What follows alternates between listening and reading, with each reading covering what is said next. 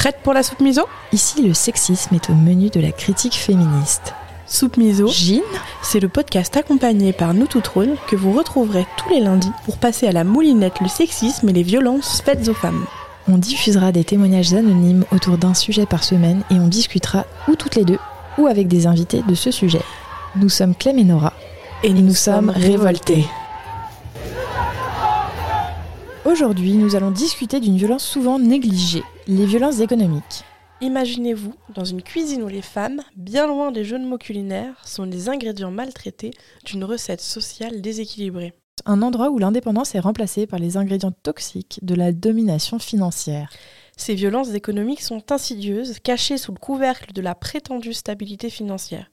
Pourtant, derrière cette façade se déroule un drame silencieux où la maîtrise de l'argent devient l'outil de domination. Nous allons écouter vos témoignages sur une phase souvent cachée des violences conjugales où le portefeuille devient une arme redoutable. La semaine prochaine, nous aurons le privilège d'explorer le thème de la sécurisation financière avec une invitée qui apportera un éclairage précieux sur cette dimension méconnue des relations abusives. On écoute notre premier témoignage Allons-y. J'ai 42 ans et je voulais témoigner au sujet des violences économiques. Il y a une vingtaine d'années, j'étais avec euh, mon conjoint, donc le père de ma fille. J'étais à l'époque étudiante à l'école infirmière, donc j'avais très très peu de revenus, quelques bourses, quelques rémunérations pour des stages. Mon ex-conjoint, lui, travaillait.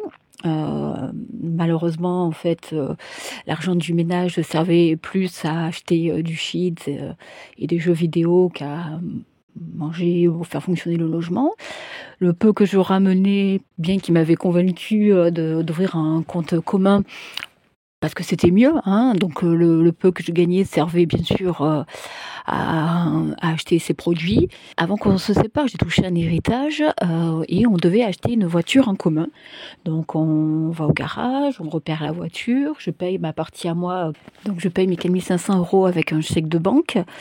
Euh, je vais retirer mon chèque de banque, je le mets de côté et le dimanche, euh, il me dit qu'il me quitte pour bien sûr une voisine. Donc je dois repartir euh, avec ma fille sous le bras chez mes parents un dimanche soir. Et euh, euh, il va donc acheter la voiture, euh, il paye sa partie avec un crédit à la consommation. Quelque temps plus tard, j'apprends que le crédit n'est pas payé. La société me rappelle moi pour pouvoir rembourser. J'ai réussi à le faire comprendre qu'on était séparés et que du coup je ne pouvais pas payer à sa place. Quelques années par la suite, j'apprends que il a revendu la voiture en toute illégalité puisque je n'avais pas signé. Il me répond que l'argent euh, qu'il a récupéré de cette vente, il ne me le rendra pas, ce qui me doit donc 4500 euros parce que euh, pour lui rembourser euh, tout ce que tu dois pour avoir vécu deux ans ensemble, donc ben, loyer, alimentation, etc. Euh, quand on s'est séparés, euh, avant le passage au tribunal, il n'a jamais payé un centime de pension alimentaire pour notre enfant. Et euh, il a réussi aussi à me faire croire, quelques années plus tard, qu'il s'était trompé en envoyant un RIB pour se payer une mutuelle. Il a envoyé le mien, qui devait me servir à toucher la pension alimentaire pour notre fille. Et aujourd'hui, notre fille a coupé les ponts avec lui, et du jour des- de ses 18 ans, il a essayé de lui payer la pension alimentaire. Il me piégeait aussi en disant que euh, je ne pouvais pas m'habiller comme je voulais. euh, il me manipulait en fait. hein, et euh, je me suis rendu compte que des années plus tard que c'était de la violence en fait. Il suffit pas d'être. la violence, ce n'est pas seulement des coups physiques, c'est aussi une atteinte morale, pécuniaire. il peut les, on peut être coupé de sa famille, coupé de son monde de travail, etc. Merci pour ce témoignage. Il y a un truc intéressant euh, qui, est, dit, c'est que hum, au-delà de juste des violences économiques, il la manipulait, il lui disait comment s'habiller. Et donc ça montre vraiment que euh, les violences économiques, c'est aussi des violences et que c'est souvent le début des violences un peu cachées, quoi. Sous réserve que euh, c'est pour le bien du foyer, quoi. Et juste, bah, du coup, il y a ton enfant qui est mêlé à ça. Et en fait, il y a aussi cette chose que les violences économiques, c'est pas que conjugales, ça peut être aussi en famille, avec par exemple ta fille sur il a arrêté de lui payer la pension alimentaire à l'âge de 18 ans. Et a priori il a été un peu compliqué pour la payer avant qui est quand même une violence économique familiale au même titre que euh, quand euh, quand les parents euh, veulent déclarer leurs enfants aux impôts alors qu'ils vivent plus chez eux et que du coup les enfants peuvent pas avoir les aides qu'ils méritent quoi. Ça aussi c'est de la violence économique. Ça a un spectre. Là on va essentiellement parler des violences économiques conjugales mais ça existe aussi en famille même pour vos parents qui veulent votre bien bah des fois ils font des choses dans leur intérêt et pas dans le vôtre quoi bah, genre un prêt étudiant à taux zéro euh, et pour acheter leur voiture. Ouais, par exemple, tout à fait. Euh, j'ai des amis à qui c'est arrivé. Oui, bah, l'histoire des impôts, c'est du vécu euh, pas personnel. mais Les violences économiques conjugales, elles touchent 41% des femmes. Donc ça, c'est une étude de l'IFOP pour les Glorieuses en 2023. Donc c'est très récent. Ouais. C'est beaucoup trop. Donc ça veut dire qu'il y a 4 femmes euh, sur, euh, sur 10 euh, qui, qui sont, victimes, de, violences économiques conjugales, du coup. Ouais, ouais bah, c'est beaucoup. ouais, bah, je pense qu'on peut écouter le prochain témoignage. concernant les violences, voilà, les l'emprise financière, donc je voulais apporter mon témoignage. Euh, donc j'ai eu un, petit copain euh, entre 21 et 23 ans à peu près, qui était plus jeune que moi, qui a eu très vite de l'emprise. donc voilà, j'ai eu le droit à tout un tas de, tout un tas de, violences en tout genre avec, avec cette personne. et donc pour parler de l'emprise et des violences économiques, J'habitais un appartement euh, qui n'était euh, pas à son goût. Euh, donc il m'a fait changer d'appartement. Donc bien sûr quelque chose de plus cher. Alors que voilà, sa famille, sa mère chez qui il habitait, habitait à moins de, à moins de 10 minutes hein, de, là où, où, moi je vivais. il a décidé d'emménager donc chez moi, de me faire changer d'appartement sans participer pour autant au loyer. Je travaillais à l'époque aussi comme euh, animatrice euh, dans les centres aérés, dans les centres de loisirs. Euh, il a décidé aussi du jour au lendemain que voilà, c'était pas un, travail qui était assez rémunéré pour lui. Je pense surtout que ce qui le dérangeait, c'était l'aspect voilà, proximité avec mes collègues, le fait de passer beaucoup de temps au travail. Il m'a trouvé d'autres d'autres il m'a trouvé d'autres travails pour, pour comme j'étais étudiante, d'autres, d'autres travails saisonniers. Et euh, en fait, euh, j'ai travaillé dans la même banque que son père, donc du coup j'étais euh, un petit peu étroitement surveillée. Voilà, il savait à quoi ressemblaient mes journées, il savait ce que j'avais fait, etc.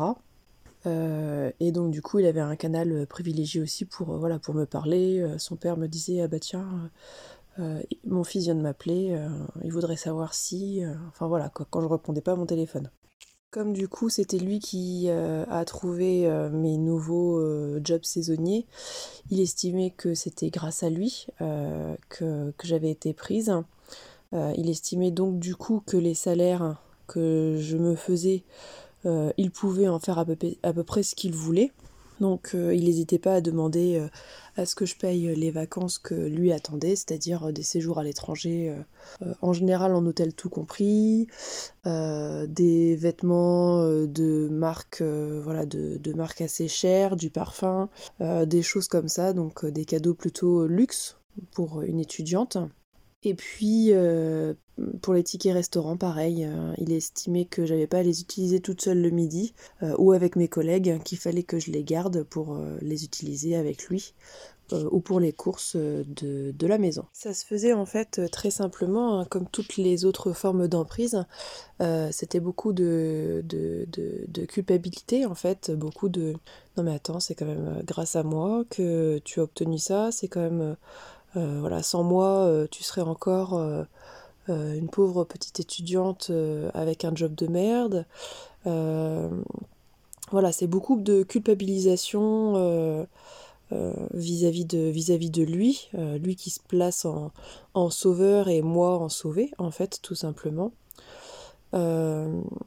et Et en fait, bah, quand on est quelqu'un de, quelqu'un de sensé, quelqu'un d'empathique, quelqu'un qui se remet régulièrement en question, on se dit oui, c'est vrai, il a peut-être raison. on cède une fois, deux fois, et en fait, quand c'est répété et quand c'est systématique, bah, ça devient dégradant et en fait, on finit par se laisser faire, hein, tout simplement. Bien sûr, euh, il n'était pas question d'aller acheter des vêtements, d'aller acheter du maquillage, des cadeaux d'anniversaire que j'ai reçus, j'avais des soins, j'avais des, choses comme ça, des choses que qu'on offre généralement à des jeunes femmes en fait. Euh, j'ai eu des soins qui m'ont été offerts à réaliser avec ma maman. Euh, et ben c'était c'était la croix la bannière en fait pour pour prendre rendez-vous, pour en fait aller faire ces soins parce que euh, voilà, il estimait que si j'avais une activité à faire, quelle qu'elle soit, y compris un soin, ça devait forcément être en sa présence.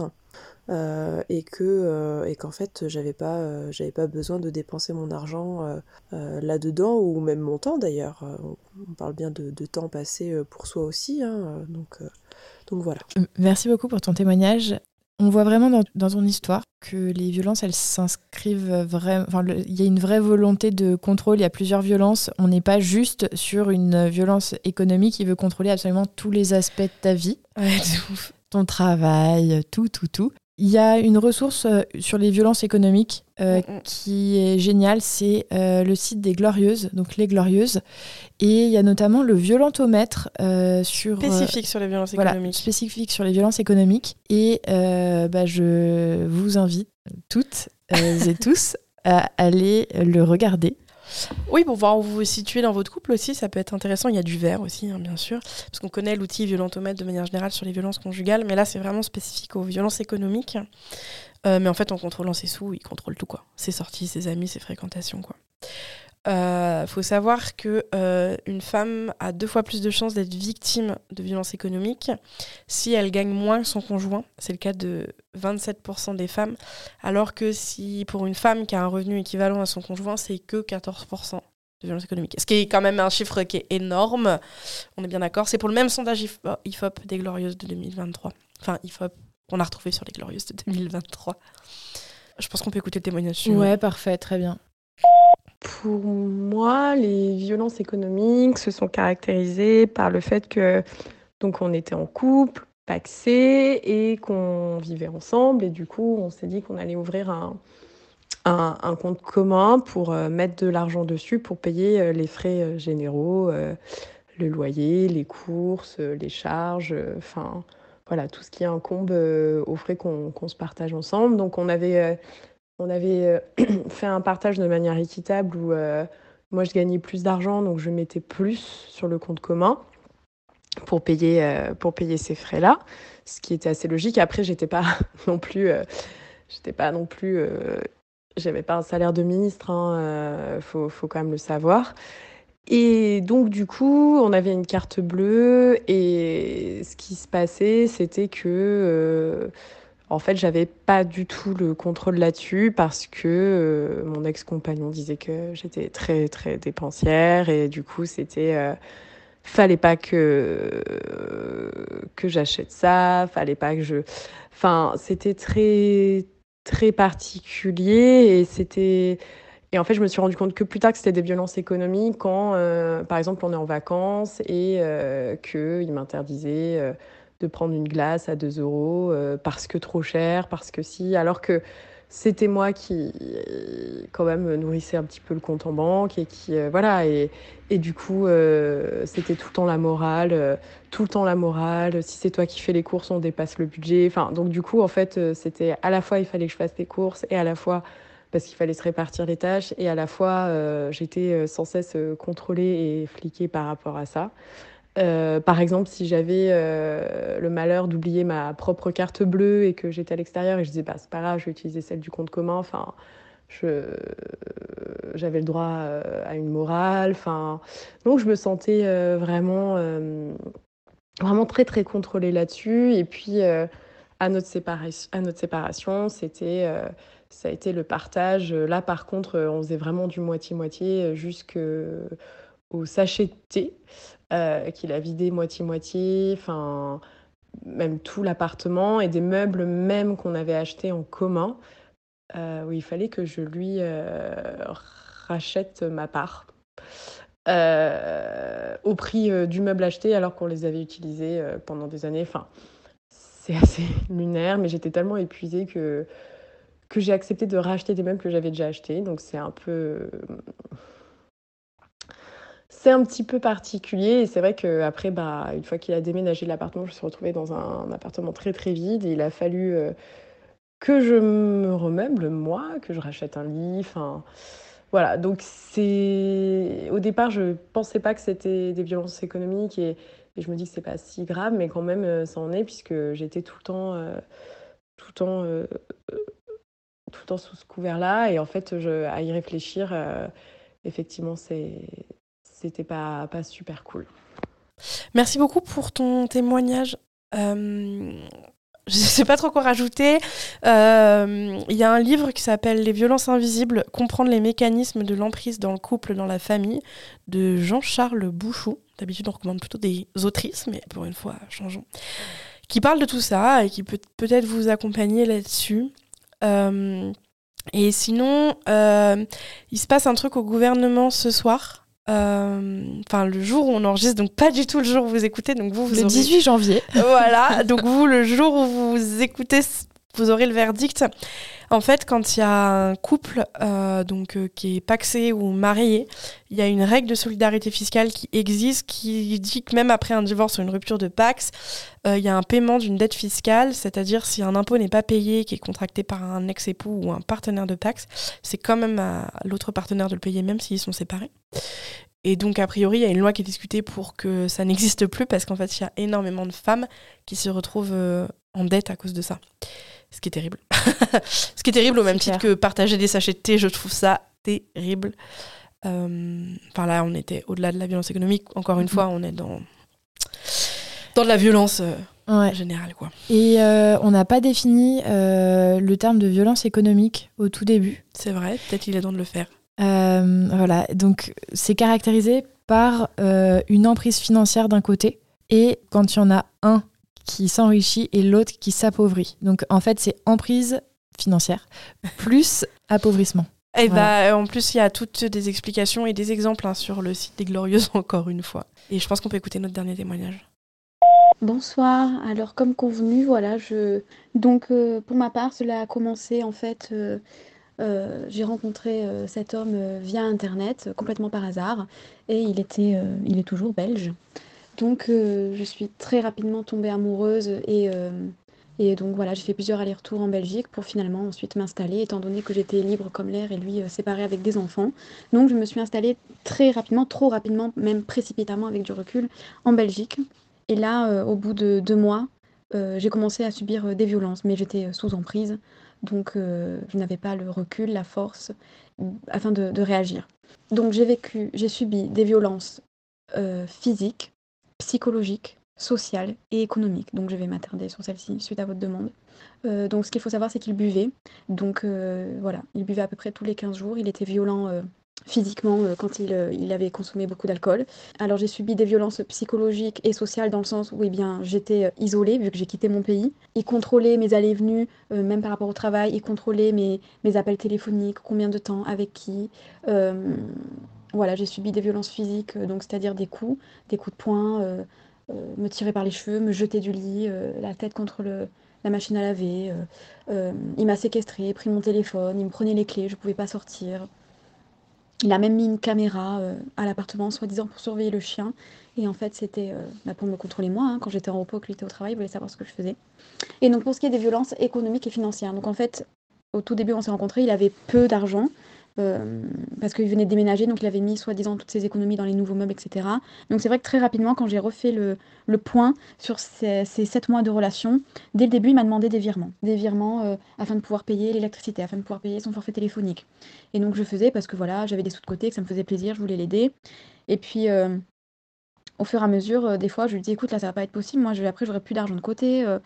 Et puis dit ah ben voilà tu veux pas que tes parents sachent parce qu'ils ont procuration sur, tes comptes mais en fait tu tu n'es pas capable de, choisir pour toi, euh, tu as peur, euh, tu n'assumes pas, voilà.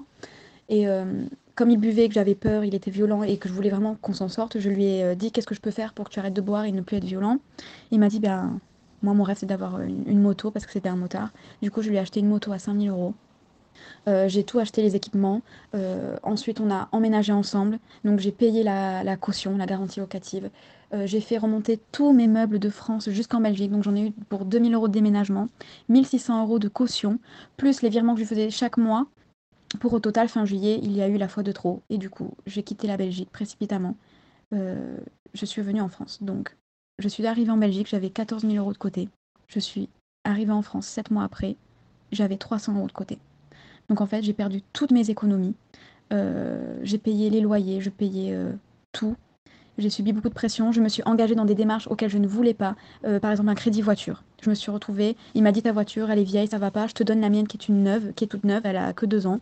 Mais du coup, il faut qu'on signe un crédit voiture ensemble. Donc je me suis retrouvée à devoir à être bah, co-signataire d'un crédit voiture de, de 36 000 euros parce que j'avais peur. Voilà. Merci beaucoup pour, euh, pour ton témoignage. Euh, moi, le premier mot qui me vient, c'est dépouiller. Tu t'es fait dépouiller par un mec, Mais grave. mais dépouiller euh, intégralement Mm. de A à Z. Je sais même pas comment tu as réussi et par quel miracle tu as réussi à t'en sortir. Ah, mais d'ailleurs, bravo d'être partie et bravo à toutes celles qui ont témoigné aujourd'hui et d'être parties. Et bravo à toutes celles qui sont parties d'ailleurs. Ouais. Et euh, c'est rigolo parce qu'on dirait un peu un espèce de brouteur d'internet qui dit oh, paye-moi ça, fais-moi un virement, fais ça. Ça fait vraiment un peu fake internet. C'est ouf euh, comment les mécanismes sont un peu similaires quoi. Bon, on est encore. euh, En beaucoup plus puissant, évidemment. Oui, oui, bien sûr, parce qu'en plus c'est réel et que c'est moins facile de s'en rendre compte que quand il y a un mec chelou qui t'envoie un message sur Facebook quoi. Ouais. Mais moi, j'ai un, un dernier livre à conseiller avant de partir. Euh, Enfin, avant de clôturer cet épisode sur les violences Merci Nora. Vas-y. Euh, c'est un livre sur les violences conjugales. Je ne sais pas s'il a été traduit, j'avoue, qui s'appelle See What You Made Me Do. Désolée pour mon accent. Euh, de la journaliste Jess Hill qui décrit trois types euh, d'auteurs de violences économiques ceux qui contrôlent, ceux qui exploitent et ceux qui manipulent. Et il y a d'ailleurs des très bonnes conférences TEDx sur YouTube euh, qui concernent les violences économiques que je vous invite à écouter euh, pour pouvoir euh, vous prévenir de ça. Et bon courage à Ouais. toutes celles qui sont. Et dedans. on va parler aussi dans le prochain épisode de, des violences économiques et de comment les prévenir. Tout à fait. Puis- Avec Maître Kaina Vandelanger. Voilà, Eh ben, à la super. semaine prochaine. À la semaine prochaine. Alors, vous aussi vous êtes révoltés? Merci d'avoir savouré notre soupe du jour. Si vous avez aimé, rejoignez-nous en cuisine. Abonnez-vous, likez, commentez, notez et partagez ce podcast pour faire grandir notre mouvement. Rendez-vous sur Instagram, soupe.misopodcast ou à lundi prochain. Bisous